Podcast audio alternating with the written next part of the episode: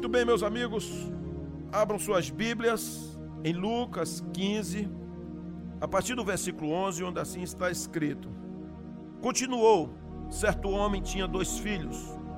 O mais moço deles disse ao pai: Pai, dá-me a parte dos bens que me cabem. E ele lhes repartiu os haveres. Passados não muitos dias, o filho mais moço, ajuntando tudo que era seu, partiu para uma terra distante e lá dissipou todos os seus bens, vivendo dissolutamente. Depois de ter consumido tudo, sobreveio àquele país uma grande fome e ele começou a passar necessidade. Então ele foi e se agregou a um dos cidadãos daquela terra, e este o mandou para os seus campos a guardar porcos. Ali desejava ele fartar-se das alfarrobas que os porcos comiam mas ninguém lhe dava nada. Então, caindo em si, disse: Quantos trabalhadores de meu pai têm pão com fartura, e eu aqui morro de fome? Levantar-me-ei, irei ter com meu pai, e lhe direi: Pai, pequei contra o céu e diante de ti. Já não sou digno de ser chamado teu filho. Trata-me como um dos teus trabalhadores. E levantando-se, foi para seu pai. Vinha ele ainda longe quando seu pai o avistou e, compadecido dele, correndo, abraçou e beijou. E o filho lhe disse: Pai, pequei contra o céu e diante de ti, já não sou digno de ser chamado teu filho. O pai, porém, disse aos seus servos: Trazei depressa a melhor roupa, vestiu, ponde-lhe um anel no dedo e sandálias nos pés. Trazei também e matai o novilho cevado. Comamos e regozijemo-nos porque este meu filho estava morto e reviveu, estava perdido e foi achado, e começaram a regozijar-se. Queridos amigos, meus amados irmãos, essa palavra ela é extraordinária. Porque o Senhor, ele sempre é o Deus que ensina. É o Deus que sabe de tudo, que conhece o nosso coração não há Deus como o Senhor. Em lugar algum vale a pena a gente poder descansar no Senhor. Porque que Deus incrível é esse? Que Deus é que poderia pegar um pecador caído, um homem sem propósito, um homem destruído, como poderia de repente torná-lo um príncipe, uma pessoa que estava suja, imunda, eh, na sarjeta, aflita, destruída, estava à beira da morte, do sacrifício, é, de se matar, de matar, irado, perdido. E essa pessoa de repente é resgatada, abençoada, transformada, levada à condição de príncipe, à condição de filho e vivendo uma vida diferente. Como pode ser isso? Somente o Senhor. Nós temos um exemplo muito grande nessa parábola que Jesus conta depois dele falar outras duas, como da ovelha perdida, onde a centésima ovelha foi resgatada, como da dracma perdida, que a mulher ela perde é, uma dracma dentro da sua própria casa e então ela chama as amigas, as vizinhas até encontrar. E agora essa do filho pródigo, porque de fato nós tiramos lições magníficas. Eu recentemente, quando ministrei é, em outras mensagens a respeito de Jacó, aquele que se afastou, aquele que teve que ir embora por conta dos seus problemas, aquele que estava sendo perseguido, havia uma morte é, no seu encalço, na raiz, um sangue prestes a ser derramado, e agora este homem, ele fugindo, e Deus falando com ele depois de tantos anos de construção de família, depois é, de ficar rico. Então, simplesmente, ele agora retorna à casa da sua parentela por ordem de Deus, por ordem do Senhor, porque quando o Espírito Santo fala, simplesmente ele vem dentro de nós e nos dá a certeza, a clareza, a visão aberta para que possamos entender com profundidade o que Deus quer de nós. Antes de adentrar propriamente nesta parábola, você precisa saber que o Senhor é soberano, que Deus está no controle, que o Senhor se interessa por você, que você se está perdido, se você seja perdido dentro da igreja, dentro do seu ministério, dentro da sua vocação, dentro da sua família, ou está perdido no deserto, no vazio, distante de tudo, é, ou de repente está ferido, o Senhor, Ele é poderoso para tratar, para curar, para abençoar, para fazer tudo novo. Entende você? Então, esse é o Senhor. Essas parábolas nos traz isso. Algumas lições deveras importantes eu quero tirar, portanto, aqui na parábola do filho pródigo. Porque, irmãos, pensemos bem, eram dois filhos e havia um pai. E aqui apenas é uma coisa ilustrativa, porque a parábola é uma ilustração é, de uma verdade.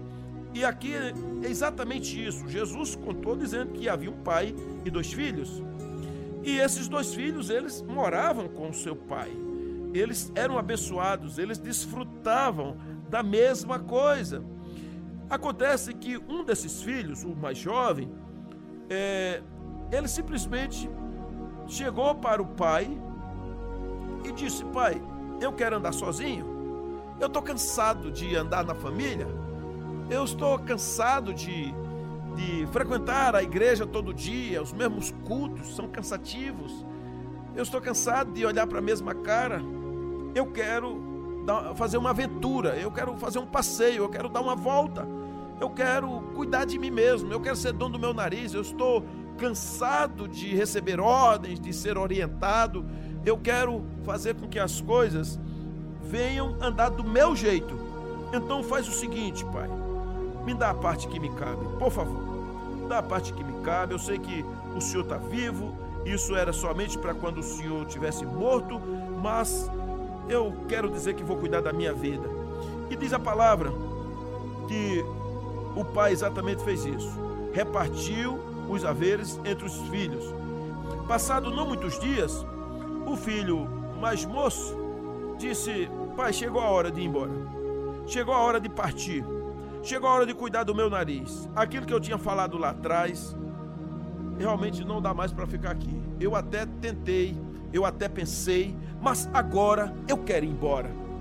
Então, eu te amo, um beijo no teu coração, meu irmão aí também, mas deixa agora eu cuidar da minha vida. E diz a palavra de Deus que no versículo 13 que ele então, juntando tudo que era seu, partiu para uma terra distante. Possivelmente, tudo que era seu era um matulão, algumas coisas, uma sacola cheia de dinheiro e talvez algumas joias, alguns anéis, algumas, alguns apetrechos, alguns pertences e não precisava de muita roupa, umas duas mudas, afinal ele estava cheio da grana, ele poderia comprar isso em algum lugar. E ele foi embora. Mas as coisas acontecem, especialmente quando as pessoas são inexperientes. Aliás, alguns caminhos vêm para nós que de repente nos destroem. Um deles é a inexperiência, é a vontade exacerbada do ter, de qualquer jeito. E compra, e consome, e viaja, e troca, e faz isso. Não espera, tem um coração agitado demais. Você é, um, é uma pessoa assim? Você é alguém que não se controla, o carro tá bom, mas tem que comprar um agora, já nesse final de ano. Aliás, esse está quitado, eu vou comprar um para em 48 vezes. Deixa ficar devendo, cabe a prestação. E também é possível, daqui a cinco anos está tudo pago. Você será que é uma pessoa que está com um sapato novinho guardado aí no seu armário, mas tem que comprar outro? Tem que é, comprar uma roupa que ainda muitas outras que não foram usadas. Esse rapaz aqui, esse filho chamado pródigo ou esbanjador, se for, não é chamado pródigo porque alguém chamou ele de pródigo, mas é porque ele é chamado porque esbanjava as coisas. Então alguém pensou nisso. Se esbanja, ele é pródigo. Ele é uma pessoa que pode viver dissolutamente. Ele não tem domínio. E há muitos pródigos hoje em dia. Há muitas pessoas penduradas no cartão de crédito. Há muita gente pendurado aí é, através dos seus salários com dinheiros que estão amarrados, com agiotas, com negociatas, comprando empresas fiadas, sem, sem saber quando vai pagar, é, faz feira em supermercado, compra o que vai botar na geladeira e nunca vai consumir. Enfim, há muitos pródigos na vida. Tem pessoas que são pródigas de palavras, se perdem no que diz. Tem pessoas que são pródigas nos sentimentos, é, atira para tudo que é lado. Tem pessoas que são pródigas nos relacionamentos, nas amizades. Há muitas coisas que nós poderíamos chamar de pródigos. Bom, queridos, enfim, eu não sei como você é, mas esse rapaz, uma vez que ele foi embora de sua casa, a Bíblia diz que ele, no versículo 13, diz: Passando muitos dias, juntando tudo que era seu, partiu para uma terra distante e lá dissipou todos os seus bens, vivendo dissolutamente. Ele não foi viver dissolutamente quando consumiu os bens, mas por viver dissolutamente, e a palavra dissolutamente é viver de todo jeito, é esbanjador, é festa, é festa de manhã, de tarde, de noite. É uma ressaca de manhã que é curada contra a ressaca da tarde que entra pela noite. É somente festa. São luzes de ribalta. É só, são os prazeres. É viajando, é fazendo tudo, é vivendo uma vida absolutamente fútil, sem sentido. Uma vida de perdição. E a Bíblia diz, queridos, que depois de ter consumido tudo, sobreveio àquele país uma grande fome. Olha só, a situação era dupla agora. Porque aqui não foi só ele gastar o que tinha, é que não, o tempo não era favorável. Você já pensou, por exemplo, nesse tempo agora, no nosso país e nas nações do mundo inteiro, por conta de uma pandemia mundial, o nível de emprego caiu. Os nossos jovens estão com muita dificuldade é, para se colocarem no mercado de trabalho. As pessoas mais experientes têm mais facilidade. Essas pessoas com uma idade de 25, 30, 40 anos têm um pouco mais de facilidade. Mas há pessoas em pânico, que chegam em 50 anos, 55, 60 anos, acham que são descartáveis. E para algumas situações praticamente é isso. Embora eu digo que na dependência do Senhor jamais terei esse medo. Posso estar com 90 anos, não terei medo, porque o meu sustento não vem de homens, não vem de empresa, não vem de concursos, o meu sustento vem do Senhor. E a gente luta com um jargão errado, eu vou correr atrás do pão. Irmãos, quem dá o pão não é o seu trabalho, quem dá o seu pão é o Senhor. A Bíblia diz para nós orarmos desse jeito: o pão nosso de cada dia dá-nos hoje. Então o Senhor é quem te alimenta, o Senhor é quem te abençoa, o Senhor é quem abre a mão, o Senhor é quem mostra onde está a situação favorável a você. É o Senhor. Então mude a oração de abrir uma porta de emprego para dizer: Senhor, cuida de mim, sustenta-me, me dá o pão, porque foi essa oração que Jacó fez. Senhor, se o Senhor me der o pão, se o Senhor me sustentar, se o Senhor me der a veste, Senhor, eu te servirei. Não era barganha, mas ele está dizendo: eu terei condições de te servir, se eu não morrer. E então Paulo disse, a lei do contentamento, se você tem com o que comer, com o que se vestir, andar, estejais contentes. E contentes é contentamento. E contentamento não é uma vida relapsa, uma vida de, sabe, baixar a guarda e não trabalhar e ser preguiçoso. Não, contentamento está dizendo que você aprende a dar graças a Deus em todo o tempo. Você não tira alguns momentos de oração. Você tem seu tempo a sós de meditação profunda, de leitura da palavra, de inclinar os joelhos diante do Senhor, de buscar a face do Pai. Mas você tem uma vida de clamor e de oração continuamente porque é o Senhor quem te abençoa, é o Senhor quem te sustenta, é o Senhor quem te levanta, é o Senhor quem te cura. Ele é o Deus do impossível, Ele é o Deus soberano na sua vida. Aleluias! Então esse jovem, ele depois de acabar com tudo, este homem, não somente estava sem dinheiro, mas bateu uma grande fome naquela nação, naquele país. Uma pandemia de alguma natureza se instalou ali.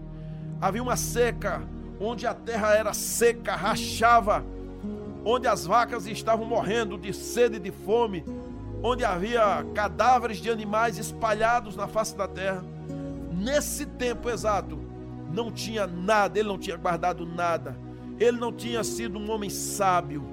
Oh, queridos, como é difícil quando alguém é tolo, quando alguém é, acha que o tempo ruim nunca vai chegar, que só tem o tempo bom, que só pensa em se divertir, que só pensa em farra do boi, que só pensa na festa. Calma! Pense em você, economize, deixe Deus trabalhar o seu coração, não ande no afã dos seus movimentos do coração, sabe, da, é, dos seus sentimentos que eles são enganosos, seu coração é enganoso, mas seja pé no chão. Não estou dizendo para você ser uma pessoa mesquinha, miserável, amante do dinheiro, que só pensa em dinheiro, só pensa em ter, guardar e construir. Não! Viva! Ande, pense, se relacione, faça amizades. Dê bom dia às pessoas, dê bom dia ao vizinho, chame ele na sua casa, faça um café para ele. Mas não seja uma pessoa que venha abusar da bondade de Deus na sua vida. E esse jovem, diz a palavra que depois disso tudo, ele passou uma necessidade tão grande, tão grande, que ele se agregou, ele se agregou a um dos cidadãos daquela terra, a uma pessoa que tinha alguma coisa. E essa pessoa então mandou ele para ir lá para o chiqueiro dos porcos, lá para os campos, para guardar porcos. E ofereceu uma quantia irrisória de salário para ele, mensal possivelmente. Mas ali a fome era grande demais. Não tinha marmita, não tinha vale refeição, não tinha cesta básica, não tinha vale gás, não tinha nada.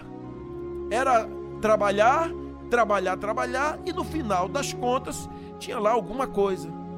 Acontece que a fome não espera. A fome ela começa a dar recado na barriga, começa a dar pancadas no estômago. E ele sentia fome. E diz a palavra que ele tentou comer a comida do porco que ele tentou comer a lavagem do porco e não podia. Diz a palavra: ninguém lhe dava nada. Eu não sei como era isso, mas era uma aflição terrível. A pessoa desejar comer farelo, é, lama, comida suja de porco, porque porco come tudo. Você bota papel, bota cocô, bota tudo lá, ele vai detonando tudo que tem pela frente. Se você não separar ele, ele realmente não, não sabe escolher nada. Ele vai lambendo e comendo tudo porque por isso que botaram o nome dele de porco. Então, simplesmente, esse rapaz queria comer a comida do porco e não tinha jeito. Aí diz a palavra, caindo em si. Olha, queridos, olha que lição fantástica aqui. Há um momento que você tem que cair em si. Poxa, por que meu, meu, meu ministério está afundando? Por que minha relação familiar está indo de mal a pior? Por que meu casamento está acabando? mas foi tão bom, e agora o que é que tem? Porque meus filhos não falam mais comigo? Porque meus amigos não me procuram mais? Faça uma análise. A palavra, a frase aqui para você é a mesma deste homem, caindo em si. Será que dá? O que é cair em si? Põe a mão na consciência, faça uma análise da sua vida, analise você mesmo. Você é uma pessoa difícil, uma pessoa acabrunhada, uma pessoa triste, ou uma pessoa que fala demais, uma pessoa introspecta, ou uma pessoa que está opinando para tudo, uma pessoa que se mete onde não é chamado, ou uma pessoa que onde é para ser chamado não se mete. Quem é você? Quem é você? Deus quer curar você. O Senhor quer tratar o seu coração, o Senhor quer libertar você, o Senhor quer dar vida nova, o Senhor quer fazer você um instrumento diferenciado, mas antes disso você precisa cair em si colocar a mão na consciência, pensar, analisar, concatenar, é fazer, sabe, um momento de ressignificar, ressignificar a sua ideia, o seu pensamento. Quando esse homem caiu em si, ele disse: Quantos trabalhadores de meu pai têm pão com fartura e eu aqui morro de fome? Olha lá, queridos, isso é uma lição muito importante para nós. Quantos trabalhadores tem meu pai? Eu aqui morrendo de fome. Isso é uma coisa, é a primeira lição. Primeiro, eu disse a tomada de consciência. Lembra-te de onde caíste. Arrepende-te. Volta às práticas das primeiras obras. Recomeçar é possível. uma ferida que está sangrando, aberta, pode ser curada. Um relacionamento fraturado, a raiva, a falta de perdão pode voltar a ter amor nesse lugar. A vida pode de novo recomeçar, ressignificar e ser vivida outra vez. Muita gente tem que ter cuidado porque tem uma ilusão em ser feliz. Quando alguém sai da família, da igreja, do país, qual a intenção? Eu não quero mais essa igreja. Eu não quero mais essa família. Eu detesto esse Brasil. Qual a intenção? Será que realmente é apenas a situação para resolver o problema ou é uma fuga? Então, muita gente se arrepende depois porque não põe a mão na consciência, põe a mão apenas no coração. Ou seja, toma uma atitude sentimental mas não toma uma atitude racional. Então, tem um desejo ilusório da realidade. Então, queridos, vamos pensar avante. Eu quero pensar no segundo passo aqui que esse rapaz deu. Quando ele começou a dizer, não só que meu pai é, tem muitos trabalhadores e que lá tem as coisas e que então tem comida de fartura, tem a fazenda, tem o leite, tem a coalhada, tem a carne, tem a roupa, tem o quarto, tem a sala, tem o banho quente, tem tanta coisa, tem o relacionamento, tem a paternidade, tem a familiaridade. Às vezes a gente precisa fazer isso. Aí é quando toma uma atitude. Ele fala assim: levantar-me-ei e irei ter com meu pai. E isso aqui é um passo que eu chamo, é uma decisão, uma atitude incontida de restaurar. Você quer se restaurar? Faça uma sondagem no seu coração. Confesse seu pecado. Saia da redoma do medo. Confesse a, a sua desgraça, a sua miséria, o seu fracasso confesse, comece a colocar, faça uma análise, converse com Deus, Ele está com os ouvidos abertos, os braços abertos, Ele está pronto a te ouvir. O sangue de Jesus é poderoso para te purificar, para te libertar, para te fazer instrumento do poder de Deus. Para libertar a sua família, se levante como sacerdote, como sacerdotisa, para profetizar bênçãos na sua casa, para mandar a maldição ir embora. Mas para isso, você tem que tomar uma atitude, uma decisão, reconstruir, reconstituir e perdoar e pedir perdão. Então diga agora: eu quero voltar, eu quero frequentar aquele lugar de novo. Eu vou me desconectar aqui e vou me conectar ali. Precisa refazer laços, abandonar outros, porque o Senhor é poderoso. Faça o caminho de volta.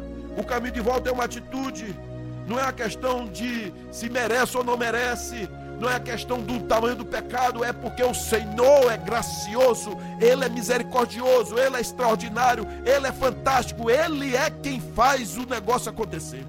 É o Senhor. Então você não é digno, é verdade, mas o Senhor te torna digno através da sua atitude de humildade. Conserte as coisas podres e velhas, as coisas violadas, as coisas quebradas. Limpe a sua mente, tire a mente suja, traga, faça como realmente disse o profeta: quero trazer à memória aquilo que pode me dar esperança. Comece o processo de reconstrução, reconstruir a vida, os relacionamentos, os sentimentos. Deus lhe fez mais que vencedor, meu amigo. Minha amada, o Senhor trouxe você até aqui para você se levantar e não ser conforme o que você pensa ou o que os outros dizem, mas a palavra do Senhor diz que você pode tudo naquele que te fortalece. É o amor do Senhor que está na tua vida, é o amor dele, o amor maravilhoso, esse amor incrível, esse amor fantástico, esse amor extraordinário. Por último, aceita as consequências. Volte Volte à casa do Pai. Aceite as consequências. Aceite, porque você já está sofrendo. Então, se tiver que.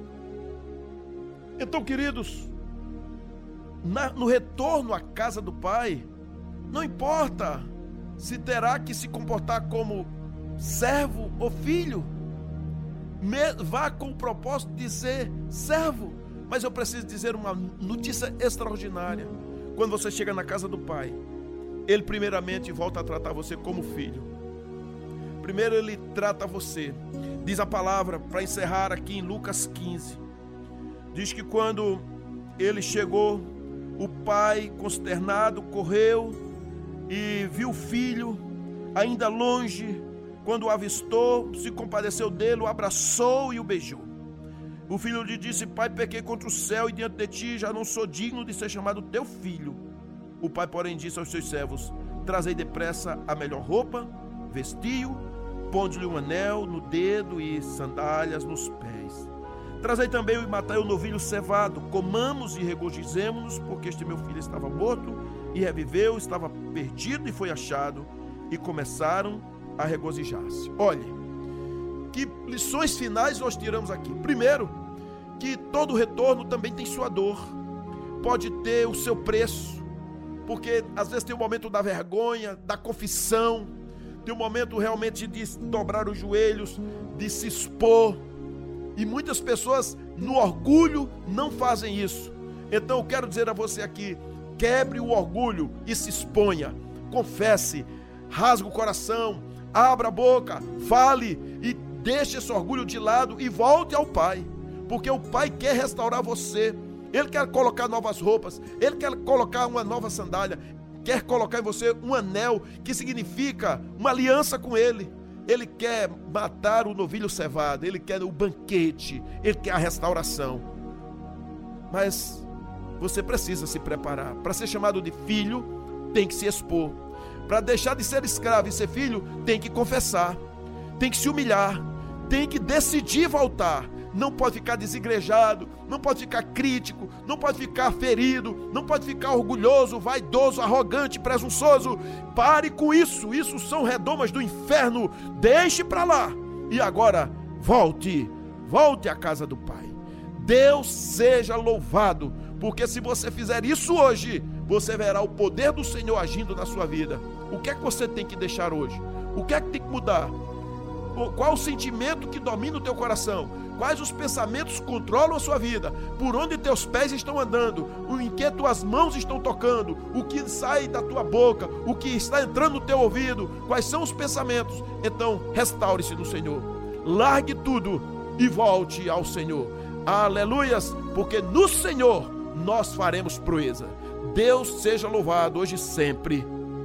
Amém.